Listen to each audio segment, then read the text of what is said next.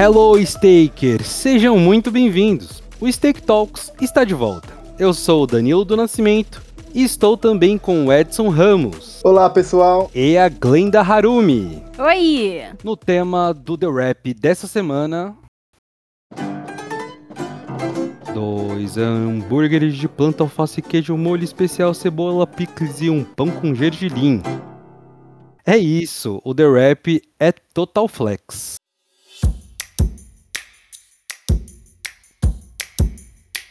O McDonald's anunciou na última semana que vai testar o McPlant, primeiro hambúrguer vegano da rede.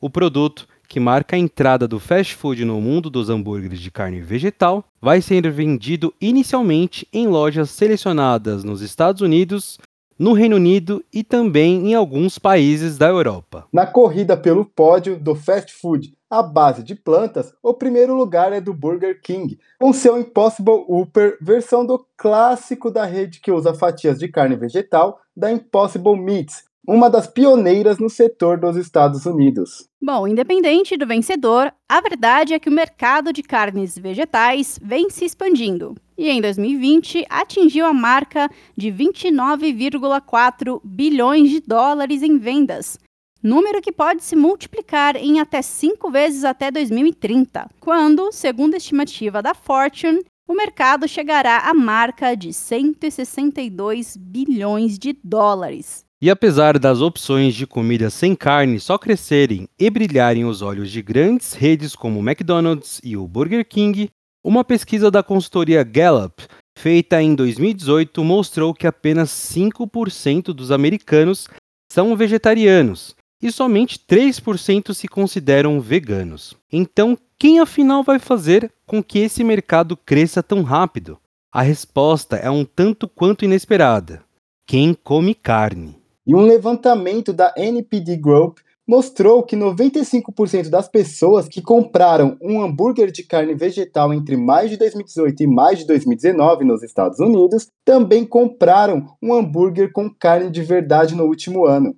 O dado mostra que a maioria dos consumidores de discos de hambúrguer vegetal são dos chamados flexitarianos, pessoas que comem carne, mas tentam reduzir o consumo do produto. A Numerator também realizou pesquisa para avaliar o interesse de pessoas que comem carne em experimentar produtos de carne vegetal, seja por curiosidade ou por acreditar estar consumindo um produto mais saudável. A pesquisa mostrou que 48% dos que compram comidas alternativas à carne não tem nenhum vegetariano ou vegano em casa. Apesar da grande aceitação do público geral, pelos sanduíches sem carne, muitos vegetarianos e veganos ainda rechaçam a ideia de consumirem fast foods, especialmente de grandes cadeias que só agora começaram a oferecer produtos sem carne. Muitos alegam que isso é só uma maneira de atrair um novo público sem abrir mão de práticas e produtos caros ao veganismo. Outros dizem que essas opções veganas não vão ajudar a reduzir o consumo de carne no mundo e que consumir nesses locais é contribuir para empresas que não ajudam a causa. É, independente de qual é a sua opinião sobre carne vegana, uma coisa é certa: é um mercado com enorme potencial e as grandes empresas já se deram conta disso.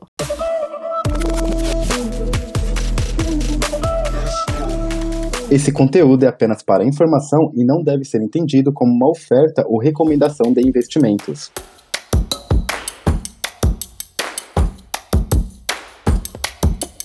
E nas rapidinhas de mercado, o Facebook vai mudar de nome. A alteração deve ocorrer no dia 28 de outubro, quando ocorre a conferência anual da empresa.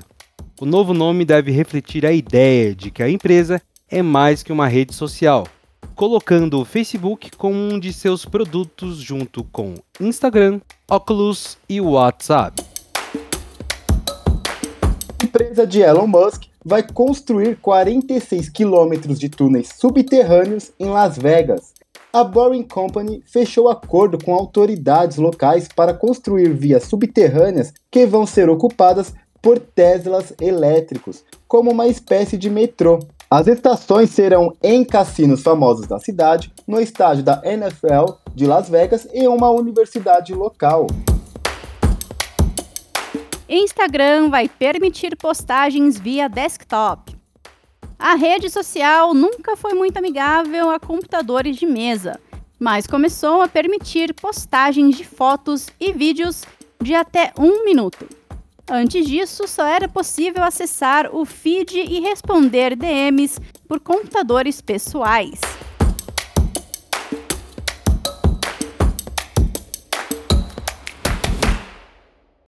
Esse conteúdo é apenas para informação e não deve ser entendido como uma oferta ou recomendação de investimentos.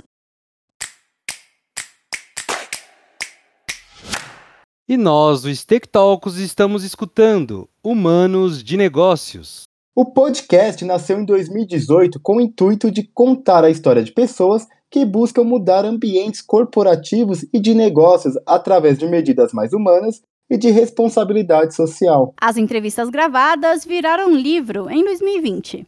A publicação, que leva o mesmo nome do podcast, compila as principais conversas feitas ao longo de dois anos do projeto.